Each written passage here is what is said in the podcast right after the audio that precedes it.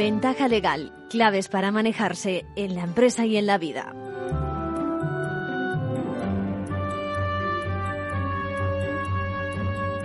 Bueno, ¿se les, ha, ¿se les ha ocurrido pensar alguna vez que los razonamientos que uno, cualquiera de ustedes, puede tener para solucionar un problema jurídico no son precisamente los que mejor resolverían el caso? En otras palabras, ¿eh? que el análisis que hace el juzgador o quien examine una infracción, eh, yo qué sé, algo que hemos cometido y que merece una sanción, pues digo que, que hace un ejercicio de reflexión distinto al que nosotros hacemos. Pues sí, miren, eso, eso ocurre y muchas veces. Por eso conviene contratar a profesionales que a su vez piensen como esos profesionales que juzgan el asunto. Lo digo porque en el próximo espacio les explicaré un caso de libro que me plantean unos oyentes. Bueno, y hoy contaremos con las noticias de los compañeros de la abogacía. En la sección de manual de crisis trataremos un caso que hemos conocido apenas unos días atrás y que resuelve una duda que venimos padeciendo en torno a los famosos ERTES. La pregunta es si se puede despedir por causas objetivas en dichos casos, en dichas situaciones. O de otra forma, dónde empieza lo coyuntural de la crisis sanitaria y también lo estructural de una crisis que puede sufrir cualquier empresa. Hablaremos también de ciberdelincuencia, un caso, ya digo, de película, con delincuente con nombre de malo de James Bond. Se llama Hydra.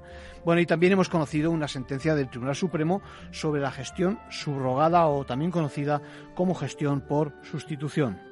En realidad se declaran nulos unos contratos, los contratos con las agencias intermediarias, y reconoce la situación de los menores en el entorno familiar. En el fondo, en el fondo, nada nuevo en la materia. Y si disponemos de tiempo, hablaremos también de contratos a distancia por medios electrónicos. Bien, en la segunda parte vamos a entrevistar a Pascual Ortuño, magistrado, y vamos a conversar sobre otras fórmulas, otros medios de resolver los conflictos legales. No todos son, no todos son pleitos. ¿eh? Existe lo que se denomina la abogacía colaborativa, existe el arbitraje, la mediación. Eh, conoceremos sus experiencias durante tantos años trabajando para la Administración de Justicia. Y bueno, y también nos vamos a permitir una licencia ¿eh? para algo que parece ciencia ficción, pero atención que tampoco está tan lejos de nuestra realidad. Vamos a hablar jurídicamente un poquito de robótica, de seres con suficiente autonomía, de manera que puedan ser sujetos de derecho, es decir, tener su propia personalidad. Y lo vamos a hacer con Javier González Granado, notario, experto en la materia. Hablaremos de inteligencia artificial, de derecho y de bioética. Me ha parecido que es eso, interesante refrescar esta conversación que mantuvimos en estas fechas que estamos, que parece que llaman a la reflexión, a lo religioso, máxime cuando no todo el enfoque de la población es precisamente así, repito, espiritual, sino que hay mucho de fiesta, de vacaciones laicas, y me pregunto si, eh, si avanza lo que se denomina el dataísmo. No sé si lo, lo conocen, no sé si les suena. Es lo que viene, es la filosofía que surge a raíz de los logros de la inteligencia artificial. Vamos a escuchar ahora un adelanto de la conversación con el notario que nos explica en qué consiste precisamente esto del dataísmo que el dataísmo se, se, concibe como una cosmovisión eh, de la misma forma que en su día el humanismo sustituyó a la, a la cosmovisión teísta de, de la sociedad, sí. el dataísmo lo que propone, lo que pretende es la sustitución de la concepción humanista como argamasa de la sociedad por esta concepción de, de la sociedad como un, intercambio, un flujo de datos. Estamos hablando casi de Dios, ¿no? Estamos hablando casi de, del ser humano y de la esencia del ser humano. Es que realmente es que estamos hablando de, de cuál es la argamasa, de cuál es el, eh, el, el, el, valor intrínseco que nos cohesiona como, como sociedad. Y el, y, el, y el dataísmo como, como filosofía, no sé si lo digo correctamente, como filosofía o como tendencia o como nueva forma de, de aproximarse a, a, cualquier cosa, también a la vida, es algo que tiene en estos momentos, lo desconozco, seguidores, me imagino que seguidores en el mundo científico, ¿cómo es exactamente? Desde el punto de vista eh, científico, eh, sí que tiene evidentemente seguidores.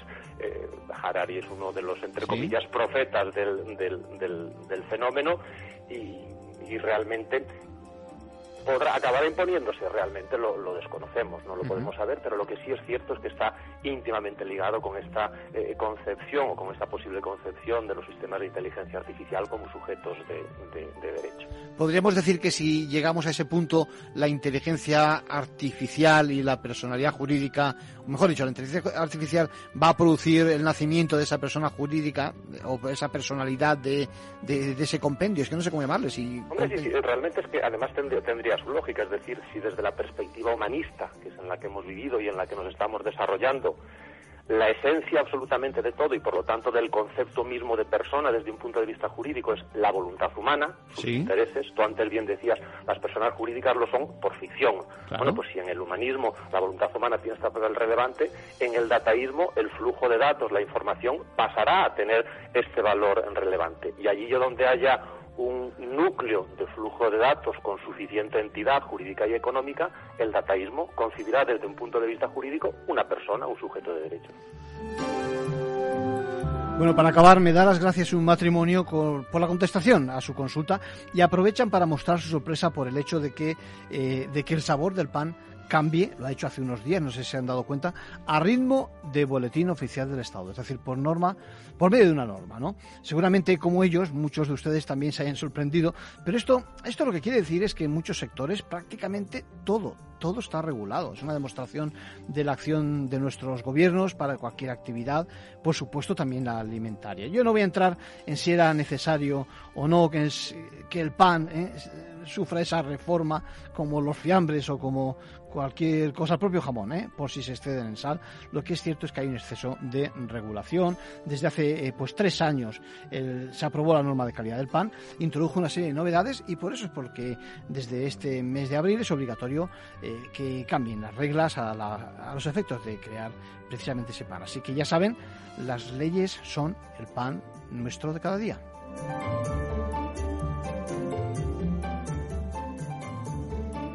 Ventaja legal, claves para manejarse en la empresa y en la vida.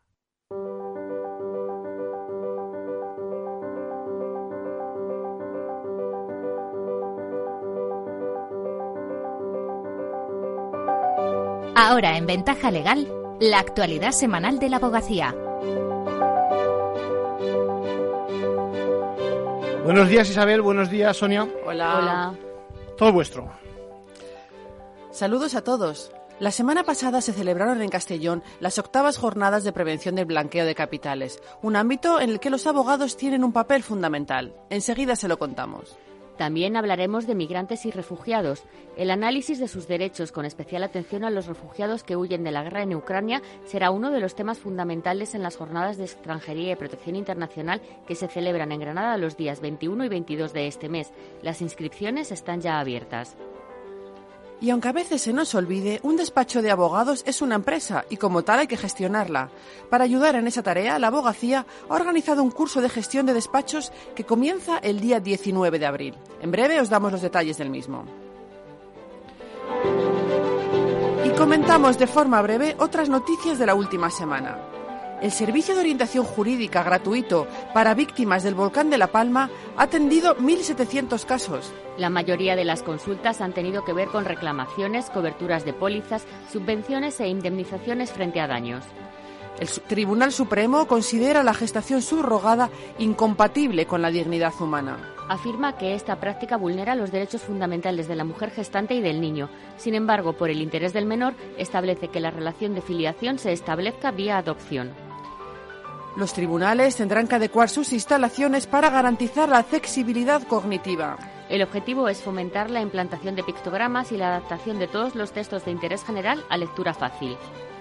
El Supremo otorga la pensión que le había sido negada a la viuda de un policía de Gijón.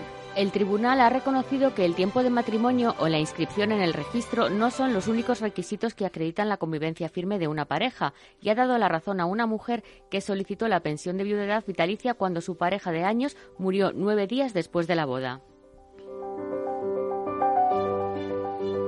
La participación de la abogacía en la prevención del blanqueo de capitales es esencial para avanzar en la lucha contra la delincuencia organizada, pero esto debe hacerse sin socavar el secreto profesional y el derecho de defensa. Esta fue una de las principales conclusiones de las octavas jornadas de prevención del blanqueo de capitales celebradas los días 7 y 8 de abril en Castellón. Victoria Ortega, presidenta del Consejo General de la Abogacía. Parece claro que el Estado de Derecho debe disponer de los medios necesarios para la persecución de los delitos en los cuales estamos todos. Y está la abogacía muestra de ello, la celebración de, estas jornadas. Debe disponer de esos medios, en lo que todo colaboraremos, pero que no supongan en ningún caso el, vamos a decir, violentar la base misma del ejercicio del derecho de defensa director del Servicio de Prevención del Blanqueo de Capitales, SEPLAC, recordó que los profesionales de la abogacía son sujetos obligados a declarar las actividades que consideren susceptibles de ocultar un posible blanqueo de capitales. A pesar de esto, sin embargo, su actividad es muy limitada en este terreno. También avanzó Comín que en los próximos años el compromiso de colaboración será más exigente, aunque no definió cuándo se creará el órgano centralizado de prevención del blanqueo de capitales en el seno de la abogacía y destacó el papel de la abogacía en la lucha contra estos delitos. Porque su función es fundamental para poder tener unos elementos eficientes y sanos. Si no, serán eficientes pero no sanos o serán sanos pero no eficientes. El presidente de la Subcomisión de Prevención y Represión del Blanqueo de Capitales del Consejo, Jesús Pellón, señaló la relevancia de que los ciudadanos tengan clara la trascendencia del secreto profesional entre el cliente y el profesional. Durante las jornadas también se abordaron otras cuestiones del máximo interés, como la potestad sancionadora de la Administración o la jurisprudencia del Tribunal Supremo, a cargo de los magistrados del Supremo César Tolosa y Antonio del Moral.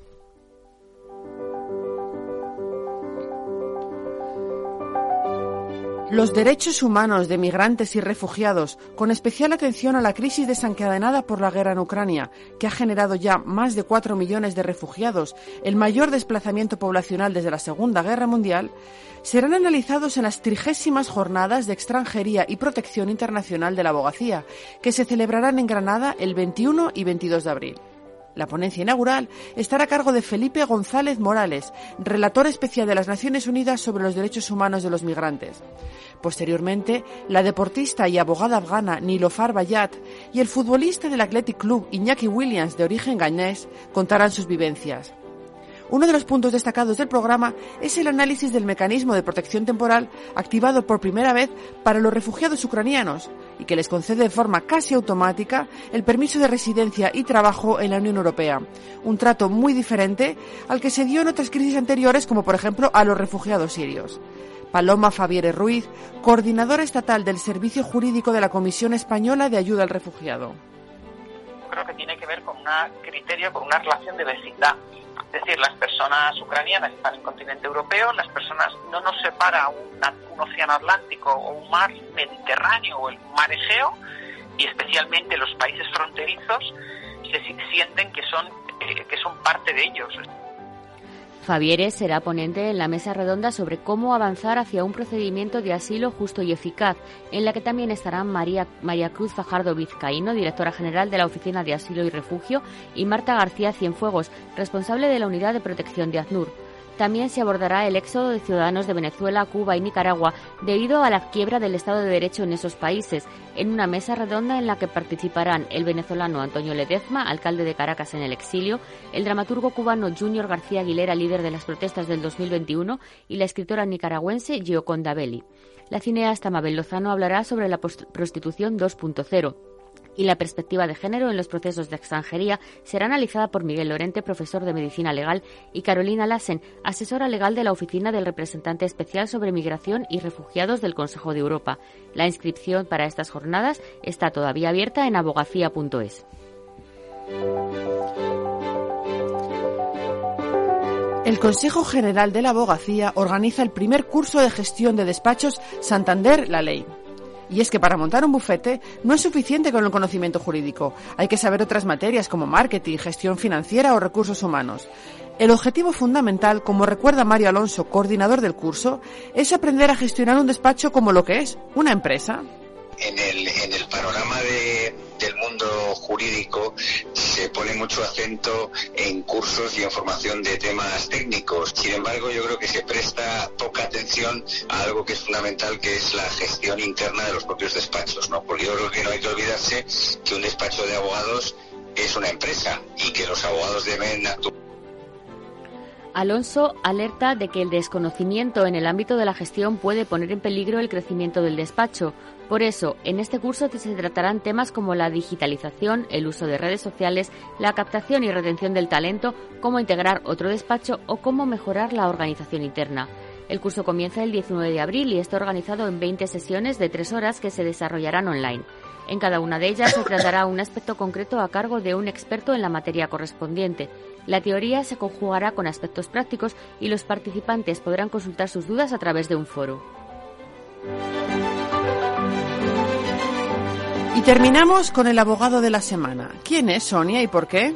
Esta semana no es solo uno, sino todos los profesionales de la abogacía que están ofreciendo asesoría legal a los refugiados ucranianos llegados a España. La abogacía se ha volcado desde el primer momento con Ucrania, poniendo los servicios de orientación jurídica a disposición de todos los que los necesiten. Y también quiere contribuir a que los crímenes cometidos por Rusia en Ucrania no queden impunes. Por eso puso en marcha un mecanismo para analizar y remitir a la Corte Penal Internacional las pruebas que puedan recoger los abogados españoles en esas entrevistas con refugiados ucranianos. Ahora se acaba de crear un comité de expertos para valorar, para valorar la solidez y la pertinencia de los testimonios y pruebas que se reciban antes de enviarlas a la Corte Penal Internacional. Este comité está dirigido por Blas Jesús Imbroda, decano del Colegio de Melilla y presidente de la Subcomisión de Extranjería del Consejo, y estará compuesto por el juez José María Asencio, el catedrático Jaume Ferrer y el abogado David Querol, expertos en Derecho Internacional y Justicia Penal Internacional todo el ataque a la población civil, todo el ataque a los pasillos humanitarios, los ataques a centros civiles donde está la, eh, eh, la, población refugiada, escondida, protegida, los ataques a hospitales, los ataques a centros, eh, escuelas, así. Este tipo de actos son, por supuesto, crímenes de guerra. Es muy importante facilitar pruebas, evidencias, testimonios, pruebas gráficas y sobre todo testimonios, personas que han sufrido directamente actos de crímenes de guerra. Lo han sufrido ellos, lo han sufrido sus familiares. El objetivo es facilitar la persecución penal de los crímenes cometidos por el ejército ruso en su ataque a Ucrania. El fiscal de la Corte Penal Internacional, Karim Kam, ha abierto ya una investigación contra contra Rusia por crímenes de guerra y de lesa humanidad en Ucrania, después de que cerca de 40 países, entre ellos España, presentaran ante la Corte una demanda contra Vladimir Putin. Enhorabuena a todos los abogados españoles de extranjería por esa labor. Con esto terminamos. Feliz Semana Santa para todos. Nos escuchamos a la vuelta. Fenomenal. Volcados con los refugiados de Ucrania y apoyando a esas pymes, tantos y tantos abogados que tienen su pequeña empresa. Muchas gracias. Gracias.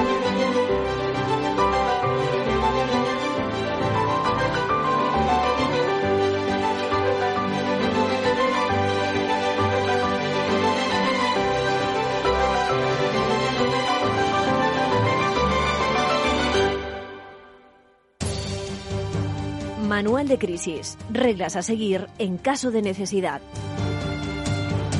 Bueno, en esta sección nos hacemos eco hoy de la noticia, una noticia jurídica que hemos comentado esta, misma mañana eh, en el espacio La Bolsa y la Vida, dirigido por Luis Vicente Muñoz. Nos preguntamos si es posible despedir mientras la empresa está sometida o bajo el régimen de un ERTE. Es decir, si cabe el despido durante el ERTE o no. Saben que la frontera entre los ERTES que surgen como consecuencia de, la COVID y otras crisis propias de las propias empresas, eh, pues bueno, han sido muy difícil de, de, trazar, ¿no? De manera que el dilema desde el punto de vista laboral es si la empresa está obligada a mantener toda la plantilla mientras dura el ERTE, porque si se alarga demasiado, podría incluso arrastrar a todo el empleo. Recordemos que el Estado, por el Gobierno, por vía de un Real Decreto Ley, el 8-2020 fue el primero, obligó a salvaguardar el empleo durante el plazo de seis meses, incluso desde la fecha de reanudación de la actividad, por decirlo de alguna forma, y a cambio concedía una serie de ventajas en el pago de la cotización a la seguridad social. De esta manera, de producirse el despido de cualquiera de las personas afectadas por dichos expedientes, eh, se incumpliría el compromiso y deberían de reintegrar los sumandos, recargos, intereses, las cotizaciones que no se hicieron. Esto así, grosso modo. Bueno, así que en estos momentos lo que conocemos es que un juzgado de León se ha hecho la pregunta del millón. Es decir, ¿no será que esa crisis, la del caso que está estudiando, no es consecuencia de la coyuntura COVID, sino que tiene su origen en causas estructurales? Bueno, pues estudia un caso donde con fecha 8 de octubre del 21, mediante, bueno, la empresa demandada, digamos, mediante una notificación, comunicó al trabajador la extinción de un contrato de trabajo por causas objetivas. Y el juzgado ahora decide que la empresa ya atravesaba serios problemas financieros antes de la pandemia, arrastraba desde más atrás de un año un proceso de liquidación judicial, sufría una reducción paulatina de, bueno, de, en ejercicios anteriores de la cuenta de pérdidas y ganancias y por lo tanto sí que procede ese despido. Estamos ante un despido por causas estructurales y por tanto objetivamente para superar la crisis y para garantizar la viabilidad de la empresa procede esa reducción de personal y encontrar alternativas más económicas.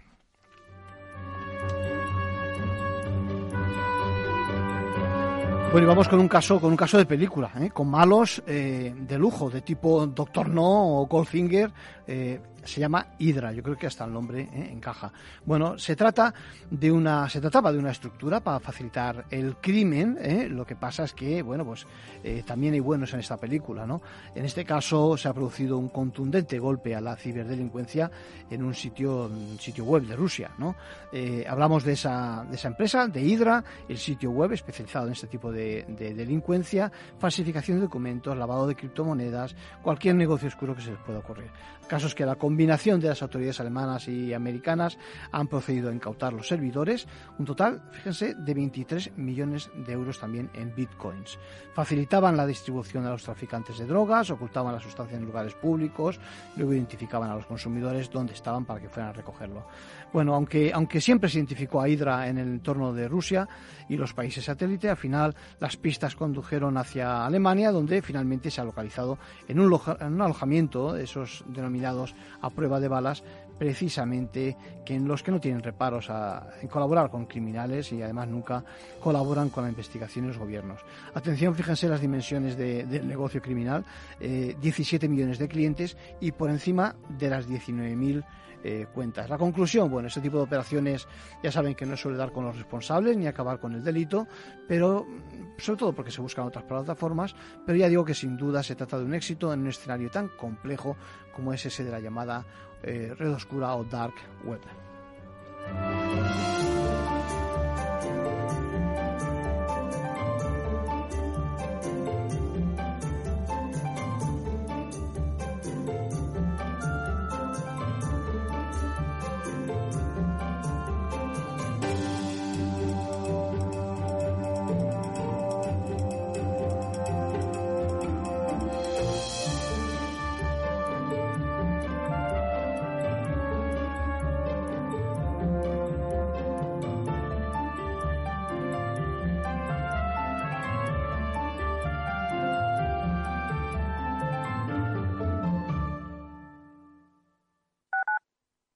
Capital Radio Madrid 103.2. Nueva frecuencia, nuevo sonido. Disfruta de la mejor cocina gallega en Montes de Galicia. Todo un clásico moderno en el barrio de Salamanca. Disfruta de la variada dieta atlántica, de las mejores carnes y pescados tratados con respeto y transparencia y regados con una de las mejores bodegas de la zona. En grupo, en familia o en pareja, Montes de Galicia te ofrece el espacio perfecto en cada ocasión. ¿Qué es ir más allá?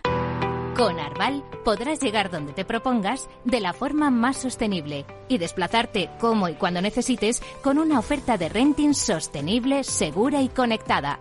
Y preocuparte solo de conducir porque nosotros nos ocupamos del resto. Arval, la transición energética arranca aquí. Más información en arval.es.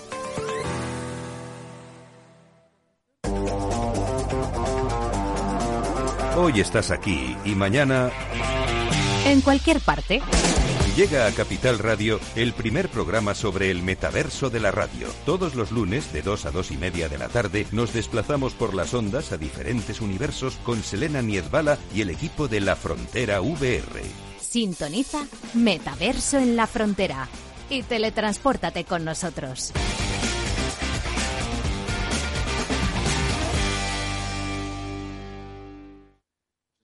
Esto te estás perdiendo si no escuchas a Luis Vicente Muñoz en Capital, La Bolsa y la Vida. Clemente Fernández, expresidente de Amper y encabeza los minoristas de Abengoa. Al no haber posibilidad de crédito fijo, pues yo creo que habrá que acudir ya a la SEPI, ¿no? Un rescate de, de SEPI. No te confundas. Capital, La Bolsa y la Vida con Luis Vicente Muñoz. El original.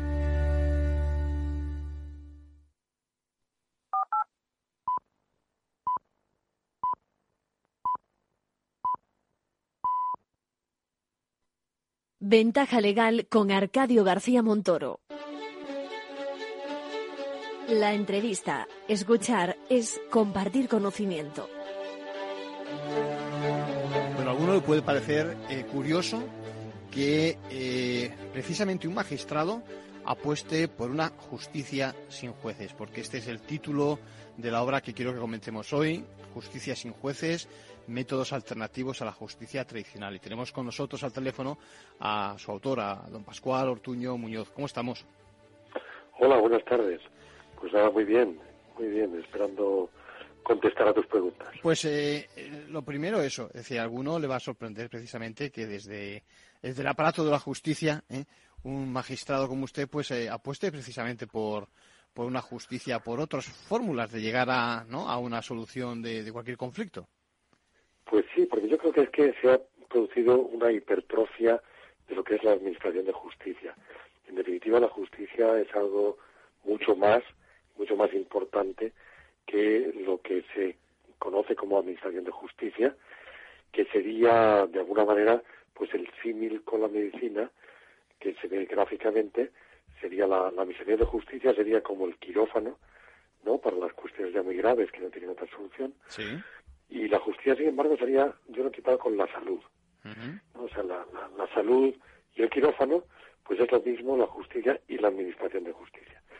Pero lamentablemente tenemos una sociedad que yo creo que, bueno, que, que ha bebido durante mucho tiempo en el autoritarismo, el autoritarismo no solamente social, político, etcétera, sino incluso familiar. Sí. Y entonces hay como una especie de resorte que hace que cuando pensamos en la justicia, pues estemos pensando en alguien que dice lo justo. Y lo justo se lleva un poco en la mente de cada uno, en el corazón, en el sentimiento. Todas las personas saben lo que es justo e injusto para ellos o para los demás. Eh, ¿Qué alternativas tenemos precisamente para solucionar? Yo creo que le cuente a, los amigos de Ventaja Legal y de Capital Radio qué, vías de solución puede haber sin necesidad de acudir al enfrentamiento tan enconado como a veces ocurre, ¿no? Pues yo creo que, a ver, la, primera, la primera principal es la necesidad de que se retome la, el hábito de la negociación. El hábito de la negociación social, el hábito de negociación en la, en la propia abogacía y con otros abogados, el hábito de la negociación incluso derivada desde los tribunales, para que se procuren siempre soluciones amistosas, soluciones viables, soluciones que yo creo que en todos los casos, como expongo en el libro que acabo de, promover, pues eh, son generalmente más favorables a los intereses de las dos partes. Incluso cuando uno pierde un juicio o cuando lo gana, ni lo pierde ni lo gana por entero. Cuando realmente se hace justicia es cuando se busca una solución equilibrada entre las dos partes. ¿No? Porque yo creo que nunca es lo que he aprendido después de cuarenta y tantos años trabajando en el sector justicia. Yo creo que nunca nadie tiene toda la razón. Sí, porque además la práctica demuestra que, vale, obtenemos una resolución a nuestro favor, pero luego hay que ejecutarla. Y, si uno, si la otra parte no quiere, se complican las cosas. Pues eso es lo que ha ocurrido. Yo creo que eh, se ha confundido también la administración, incluso en justicia, con un laboratorio de hacer casos prácticos teóricos. Y claro, eh, esos casos prácticos teóricos están muy bien. Los eh, juristas eh, que presumen de técnica jurídica hacen unas resoluciones perfectas desde ese punto de vista, pero aquí estamos para otra cosa, estamos para solucionar los problemas a los ciudadanos. No estamos para hacer juegos malabares, para eso está bien la facultad.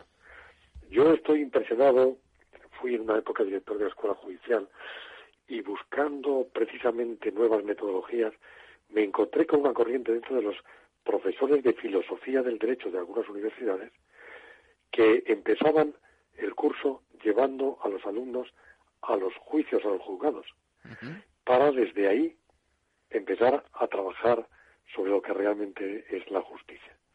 Porque si no nos vamos a una abstracción que no tiene sentido, que puede tener un sentido técnico, pero que en definitiva pues no tiene sentido para lo, el fin que, que, debemos cumplir. Que repito, los ciudadanos esperan de nosotros cuando viene a, a, la justicia. Lo que lo que esperan es que les solucionemos los problemas. Y desde luego la, la eh, solución de problemas pues no es no puede confundirse con la facultad decisoria. O sea la justicia en otras palabras la misión de justicia es una máquina de hacer decisiones pero no es una máquina de solucionar conflictos que sería el verdadero servicio público y para eso, además del camino de la mediación y además del camino del arbitraje, del que hemos hablado en ambos casos aquí en este espacio, yo creo que también los profesionales tenemos que poner mucho de nuestra parte, ¿no? Yo leyendo su libro he oído cosas, perdón, he leído cosas que me han gustado. Por ejemplo, habla de la abogacía colaborativa es decir, el papel de los abogados, impulsando este tipo de soluciones en vez de cogiendo el caso, amarrando el caso, hay de todo, evidentemente, pero amarrando el caso y entrando enseguida al trapo del conflicto es fundamental, ¿no?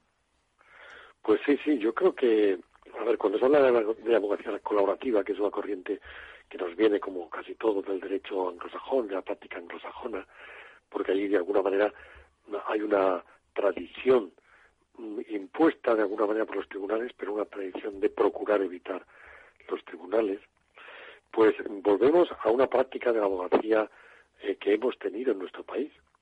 Mi padre era abogado y yo recuerdo pues eh, que se iba a jugar a las últimas, que primero se intentaba con la otra parte, con los abogados de la otra parte, y la abogacía colaboraba. Recuerdo que, eh, bueno, la audiencia territorial de la zona donde yo nací, yo nací en Murcia, pues la audiencia territorial estaba en Albacete y cuando había una vista de una apelación en Albacete, en la audiencia territorial, que eran menos cuantías, con una, pues en muchísimas ocasiones nos íbamos juntos los abogados de las dos partes, nos íbamos juntos en el coche. Eh, se procuraba eh, arreglar el asunto, se procuraba negociar. Y cuando no se podía, pues porque era un tema realmente eh, técnico jurídico, donde la solución tenía que ser forzosamente la que impusieran los tribunales, pues entonces se iba al, tribunal y se defendía cada uno con el mejor leal y entender los intereses de su cliente, pero se habían agotado todas las posibilidades. Era, un último recurso, entonces. Era el último recurso. Y ahora, sin embargo, nos encontramos, por eso es la experiencia que yo tengo, y llevo 20 años en la Audiencia Provincial de Barcelona, eh, la experiencia que yo tengo es que los abogados, sobre todo en las grandes ciudades, no hablan, no se hablan. Cuando se llega y se pregunta después de un tema complicado, nosotros en la Audiencia de Barcelona estamos haciendo una experiencia piloto, llamamos antes de la vista, incluso en asuntos civiles, oiga, pero ustedes no han visto, y nos encontramos que es que no habían hablado. Bueno, es que yo no, porque claro, se entiende que cuando uno llama a otro para hablar, es como si se colocara en una posición de inferioridad. Sí, como que está cediendo directamente, ¿no? Algo así. Sí, sí, dice. Me han llamado, pues si me han llamado es porque no tiene razón. Y entonces vamos a ganar el pleito. Y yo creo que eso es una mala praxis. Claro, está el tema también de los honorarios, de un poco la avaricia, que muchas veces la avaricia rompe el saco, todos lo sabemos, porque hasta que no tienes el asunto no solamente con la sentencia definitiva, sino además ejecutado, pues eh, no vas a poder satisfacer, hincarle el diente a, los apetitosos, a las apetitosas costas que pague la otra parte, ¿no? Y en definitiva, yo creo que el abogado, pues el, el, cliente le agradece más que, que le acorte el, suplicio que, unos días un, el hijo de un amigo me llamaba a su padre y tal, que tenía un, proceso matrimonial, y yo le, le hacía varias consideraciones. Entonces le decía, mira, es que tu hijo y tu nuera, si se empecinan en un pleito, van a perder tres o cuatro años de su vida. Se van a amargar. Y mm, bueno, no es que haya que ceder por ceder, es que hay que hablar, porque hay intereses comunes que se pueden solventar. Lo importante es negociar. Y el grave problema, en las facultades de Derecho no hay ni una sola hora, ni antes en la licenciatura, ni ahora en el grado, de negociación.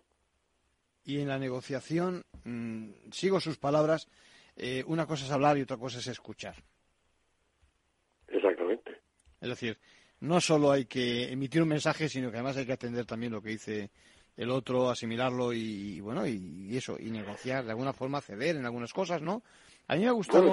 si, verás lo que yo digo, eh, bueno, que no lo digo yo, que es, es la, la, hay muchísimo escrito sobre mm. esto, yo he intentado aquí hacer una recopilación divulgativa, mm. pero en lo que es el proceso de comunicación, está clarísimo, todos los expertos dicen que es mucho más importante el escuchar que el hablar. Quien escucha está perfectamente comprendiendo lo que dice el otro. Seguramente sea también más difícil y, exija un ejercicio de, humildad también importante, ¿eh? Pues sí, sí, sí, porque siempre vamos pensando que tenemos la razón y siempre vamos a imponer a imponer nuestro nuestro criterio, ¿no? Hmm. Y bueno, es un ejercicio de humildad y es un ejercicio de sabiduría. También. ¿No? Porque bueno, el que el que solo sabe que no sabe nada, pues es realmente el sabio, ¿no? Y era Sócrates eh, que lo decía. Me, me ha gustado también una, una, una, orientación, decía en el libro, eh, de común acuerdo eh, acudir a pedir mm, opinión a un experto. Y es algo que en la práctica, ¿cuántas veces uno ha echado de menos? Es decir, te viene un cliente, viene obcecado en un tema que le dice, mira, pues si no tienes razón, nos podemos meter en ese pleito, pero lo vamos a perder.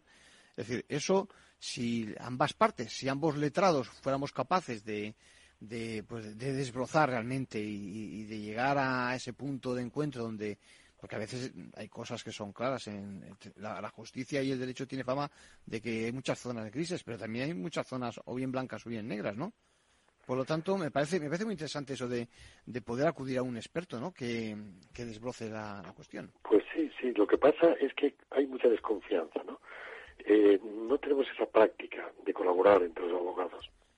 Cuando realmente se suscita puntos de vista diferentes y el tema es técnico, pues vamos a buscar a, un, experto. Lo que pasa es que siempre se tiene recelo de los de los terceros técnicos. Por eso es importante eh, la unión, el, el, meter algunas características del paradigma que es la mediación, que sería la confidencialidad. Porque claro, cuando se acude a un experto independiente, pero antes se firma un acuerdo diciendo, oye, si no me gusta la opinión del experto, yo quedo liberado, pero no me vayas a utilizar ahora lo que el, lo que el experto te ha dicho o que eh, porque entonces me, me, está saliendo polvo. Es igual que el arbitraje no vinculante, que a los defensores del arbitraje les parece un disparate.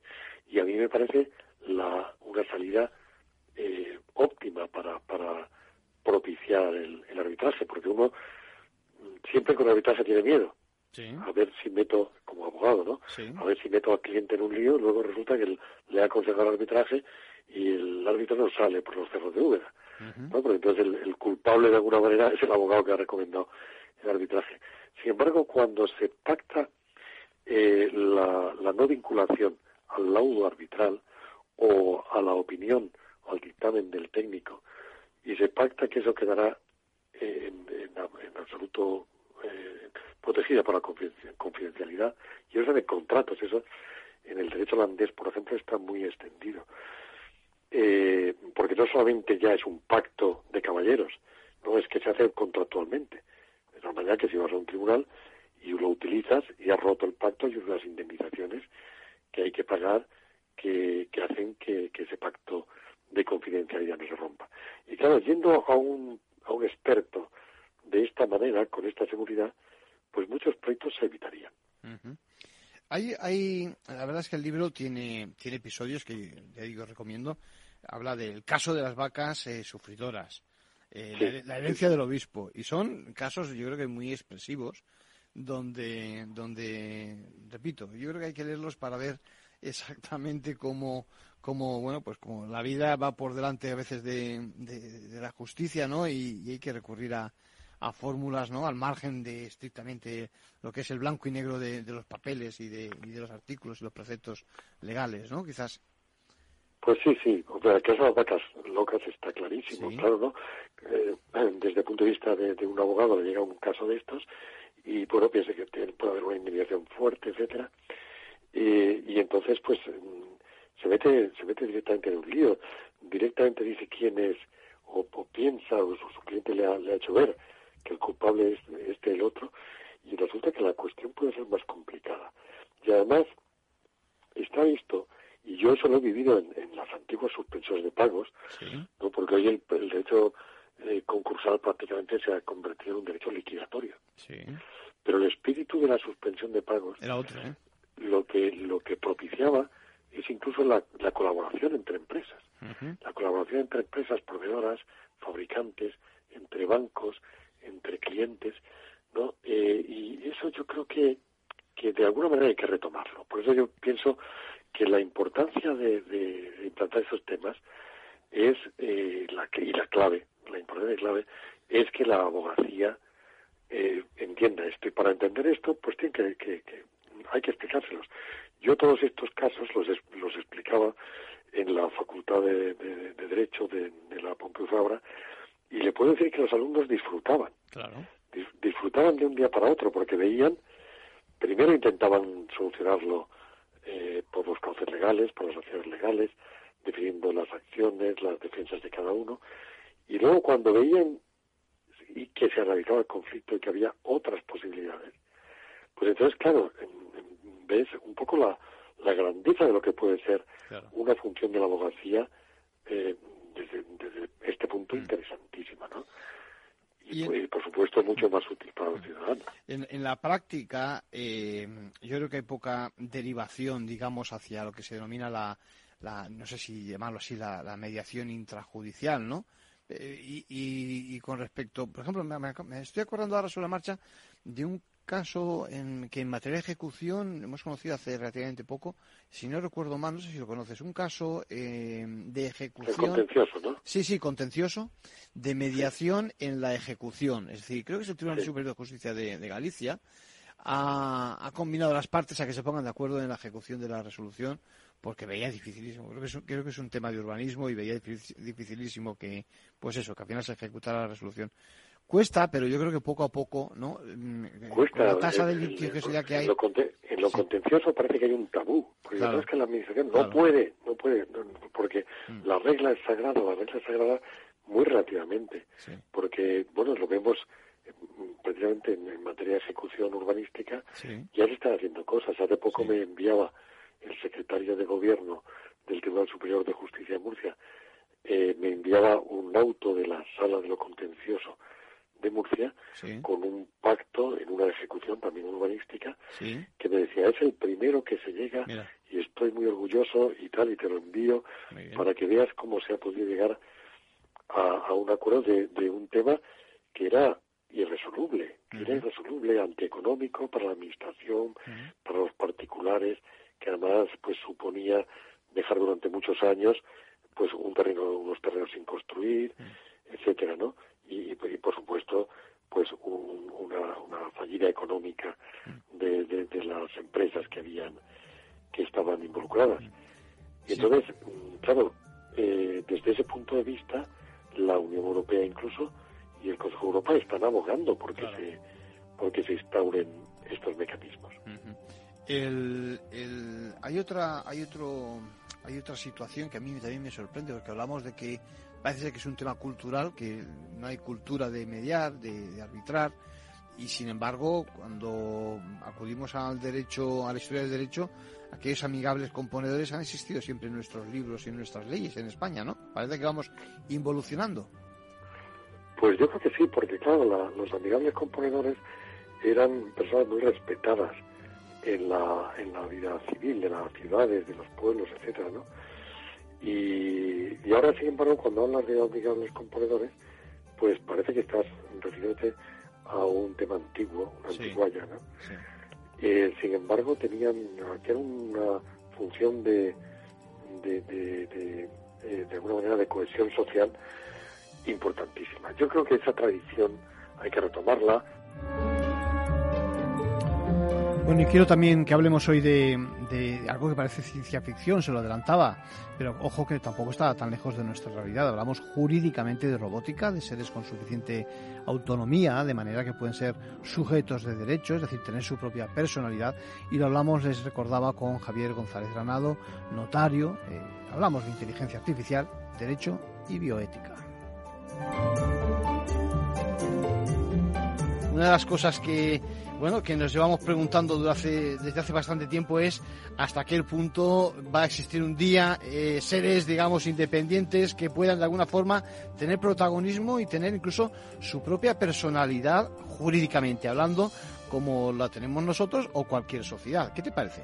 Bueno, pues el, dilema está ahí desde que surgen estos... Eh, entes autómatas en el, en el mito y en la leyenda. Eh, siempre se ha pretendido atribuirles eh, facultades, virtudes humanas y ahora cuando tecnológicamente los tenemos ya al punto al punto de la, de la autonomía, pues también se, se plantea jurídicamente y también desde el punto de vista ético si es conveniente o necesario dotarlos de personalidad jurídica, es decir, configurarlos como sujetos de derecho. Tendríamos que recordar a los oyentes que, eh, porque no todo el mundo es eh, conocedor de los temas jurídicos, que en, derecho prácticamente hablamos de personas físicas cuando hablamos de, personas, de cualquiera de nosotros. Correcto. y luego, por otra parte. La persona natural que llamamos. Esto es.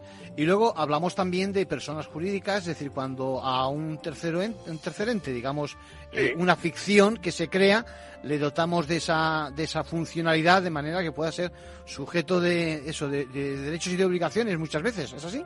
Correcto, sujeto de derechos y obligaciones que no tienen que ser necesariamente los mismos derechos y obligaciones que atribuimos a los, a los seres humanos. Aunque, y aunque venga de refilo en el tema, aunque cada vez más, porque, por ejemplo, desde hace unos años, yo qué sé, una persona jurídica, por ejemplo, puede ser un delincuente también. Como, Evidentemente, pueden ser eh, eh, sujetos de, delito.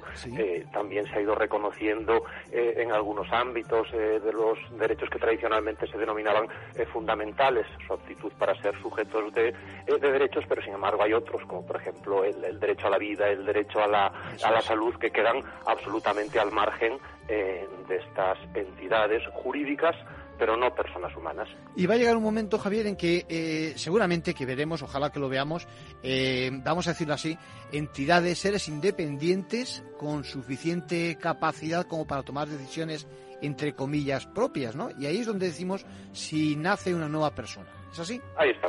Yo lo, de ojalá, ahí no me pronuncio.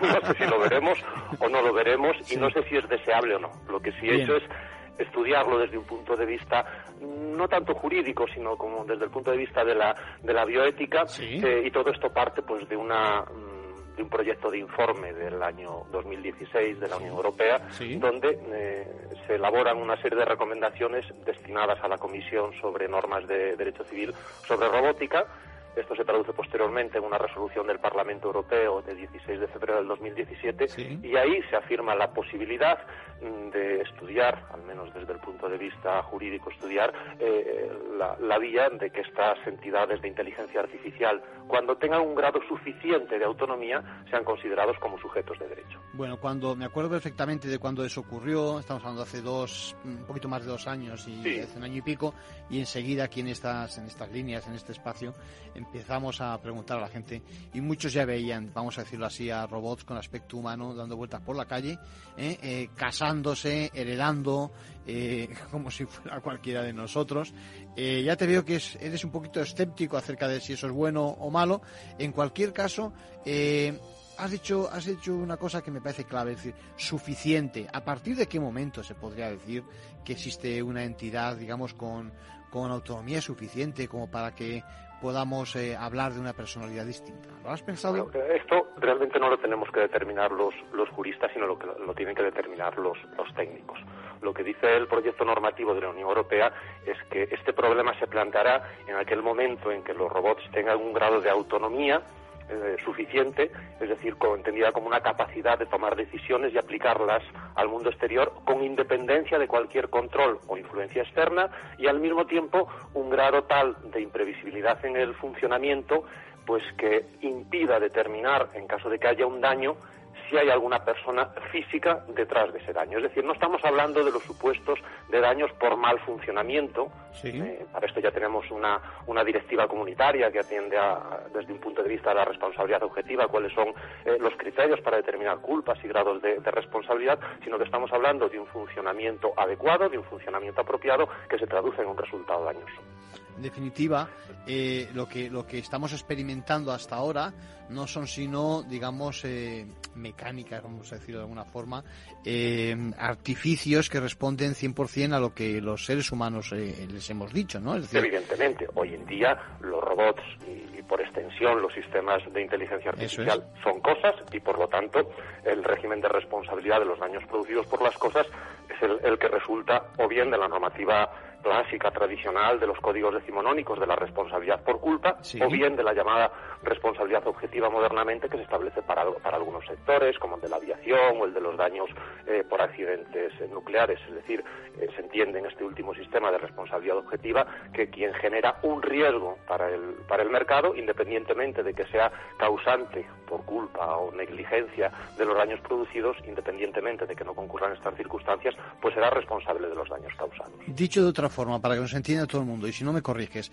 que siempre existe detrás una persona, cualquiera de nosotros, que somos los que hemos alimentado, digamos, ese sistema, y si el sistema lo hace mal, hay que buscar en nosotros el tanto de responsabilidad. ¿Es así? Hasta ahora sí ha sido. Ahora ya no se trata tanto de si el sistema lo hace mal o si lo hace bien, sino de, independientemente de cómo lo haga, produce un daño. Entonces, hasta ahora eh, siempre ha habido una persona, sea física o jurídica, es decir, un centro mm, patrimonial que se hace cargo eh, de esos eh, daños causados. Ahora lo que se plantea es si ese centro patrimonial tiene que estar situado precisamente, entre comillas, en el alma del robot o de la inteligencia artificial. Bueno, y muy rápido, muy rápido, un flash sobre contratos electrónicos, esta vez de la mano del Tribunal de Justicia de la Unión Europea Fíjense, a nadie le ha ocurrido, a ninguno de ustedes le ha pasado que contratas algo por internet y que al final no sabes si está cerrado precisamente el contrato o si falta algo por hacer o si te lo tiene que confirmar la otra parte. Bueno, muchas veces ese, ese proceso del pedido genera una inseguridad cuando no debiera ser así porque en el mundo presencial no nos sucede lo mismo. ¿no? El Tribunal de Justicia de la Unión Europea ha dicho que tiene que estar muy claro el instante a partir del cual tenemos que pagar eh, porque ya hemos cerrado precisamente ese tipo de contrato denominado a distancia. ¿La clave dónde está? Pues la clave está en que utilice el comerciante pues palabras muy sencillas y muy claras de cara al consumidor medio. Nos referimos a expresiones de tipo finalizar la reserva o contratar o hacer el pedido. Así que ya sabemos, comerciantes tiene su obligación de obligarnos, perdón, de facilitarnos ese, ese instante antes de eh, que hagamos el pedido y tienes que facilitarnos la información del contrato, recalcar, repito, eh, informarnos expresamente de que una vez que lo hayamos ordenado ya estaremos obligados al pago.